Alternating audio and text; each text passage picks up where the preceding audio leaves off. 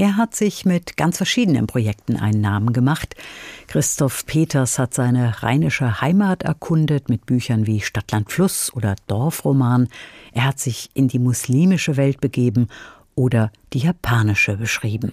Er hat sich als passionierter Teetrinker geoutet und noch mehr als Trinkschalensammler.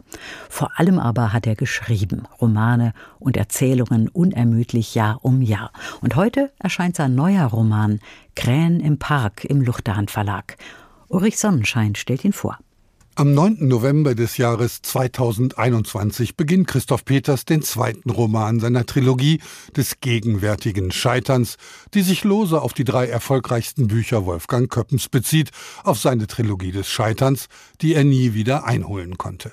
Aus dem Treibhaus wurde bei Peters der Sandkasten, aus Tauben im Gras nun Krähen im Park.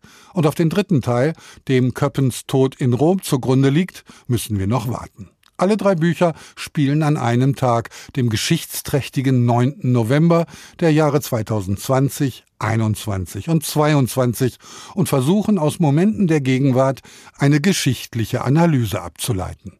Und tatsächlich gelingt Christoph Peters hier etwas, das in der Literatur selten ist. Offen bezieht er sich auf einen berühmten Vorgänger, nutzt dessen literarische Kraft unmittelbar nach Ende der Nazidiktatur und schreibt trotzdem im eigenen messerscharfen Stil über das, was die Gesellschaft gerade bewegt. Im Sandkasten ging es noch um eine einzige Person, den berühmten Radiomoderator Kurt Siebenstädter und die Corona-Pandemie. Jetzt finden wir ähnlich wie bei Köppen die multiperspektivische Betrachtung einer Gesellschaft im Aufbruch. Doch wohin? Vermag keiner mehr zu sagen. Myriaden Sterne lösten sich in der Kunstlichtglocke über der Stadt auf. Nach wie vor verstand niemand ihre Anordnung. Weiterhin wurden Rückschlüsse auf die Zukunft gezogen, doch mit dem, was passiert war, hatte kein Mensch gerechnet. Die Zeit der Geheimnisse war vorbei. Mit diesen Worten endet der Roman, der neben der zu Köppen noch viele weitere Analogien bereithält. Die schärfste und wichtigste ist die zu einem französischen Kollegen. An diesem 9. November kommt nämlich der berühmte Autor Bernard Entremont nach Berlin, um einen Preis entgegenzunehmen und wird von einer der Figuren so beschrieben. Ich weiß nicht, ob Sie seine Bücher schätzen, man kann ja geteilter Meinung über ihn sein, aber wenn man ihn sich anschaut, ein kettenrauchender Alkoholiker, politisch wirr, Vielleicht auch einfach nur ein genialer Provokateur. Und ich will lieber nicht wissen, wie es in seiner Küche aussieht, aber irgendwie schafft er es, alle drei bis vier Jahre ein neues Buch zu schreiben, in dem er sich verlässlich gegen alles positioniert, was gerade en vogue ist. Dazu ein grüner Parker, ungekämmte Haare, ein eigensinniger, großer Intellekt und eine gewisse Unnahbarkeit.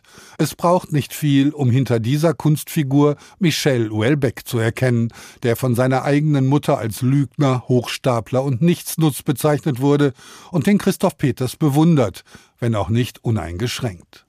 Um ihn kreisen die vielen Figuren, ein verzweifelter deutscher Kollege, ein Flüchtling aus Afghanistan, ein Politiker und sein querdenkender Sohn, eine Jugendtherapeutin, ein türkischer Paketbote und seine schwangere Freundin sowie deren Mutter. Und es herrscht immer noch die Pandemie. Am Himmel bewegte sich nichts. Tegel war seit einem Jahr geschlossen. Jetzt klagten sie weiter südlich über Fluglärm, Kerosinschmier auf Rosenbeeten, Zierrasenflächen. Nervöse Schlaflosigkeit und Erschöpfungssyndrome würden zunehmen, die Suizidrate steigen. Zum Schutz des Klimas wurden Forderungen nach dem Ende des Zeitalters der Luftfahrt laut, obwohl die Passagierzahlen noch immer weit unter der Vorkrisenzeit lagen. Wolfgang Köppen hat die Multiperspektivik nicht erfunden, aber nach dem Krieg neu belebt. Christoph Peters nutzt die Möglichkeit, sich auf Köppen zu beziehen, um genau dasselbe zu tun, ohne Gefahr zu laufen, als abgeschmackt geziehen zu werden. So kann er seine literarische Finesse ausleben und eine probate Form wieder auf Vordermann bringen. Und es sind die feinen Momente zwischen Krimi, Romanze und Tatsachenbericht, die sich in kunstvollem Zusammenspiel und unterschiedlicher Tonalität zum Porträt einer Großstadt zusammenfügen. Da haben es dann auch Köppens Tauben von München nach Berlin geschafft. Hamza war der einzige Afghane in Berlin, den er kannte, aber Hamzas Telefon war kaputt oder ausgeschaltet oder er hielt sich irgendwo auf, wo er keinen Empfang hatte, was doch eigentlich unvorstellbar war in einem hochentwickelten Land wie Deutschland. Hier schlugen keine Raketen ein. Niemand sprengte Funkmasten in die Luft, sabotierte Telekommunikationszentralen. Zwei Tauben landeten unmittelbar vor seinen Füßen, pickten Brotreste auf. Das war ein gutes Omen. Ein Taubenpaar hatte den Propheten und seinen Begleiter Abu Bakr gerettet, als beide auf der Flucht vor den Mekkanern in letzter Sekunde Unterschlupf in einer Höhle gefunden hatten. Gekonnt kontrastiert Peters gängige Rassismen mit Querdenkerpositionen, schiebt wirre Aussagen und starke Widersprüche gegeneinander und kommt so zu einer erstaunlichen Objektivität, bei der man nicht mehr ausmachen kann, was der Autor selbst denkt. Wer den Frust des inzwischen erfolglosen, fiktiven Autors Urban Fischer auf Christoph Peters übertragen will, irrt. Auch Wolfgang Köppen versteckt sich nicht dahinter. Fiktion und Wirklichkeit durchdringen einander zu einer eigenen literarischen Wahrhaftigkeit, die im dritten Teil der Trilogie dann ins Poetische ausgreifen wird.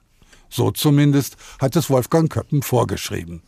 Jetzt ist aber erstmal der zweite Teil erschienen. Der neue Roman von Christoph Peters heißt Krähen im Park, das Porträt einer Gesellschaft im Umbruch und das Buch erscheint im Luchterhand Verlag. Ulrich Sonnenschein hat es vorgestellt. Neue Bücher in HR2 Kultur. Weitere Rezensionen auf hr2.de.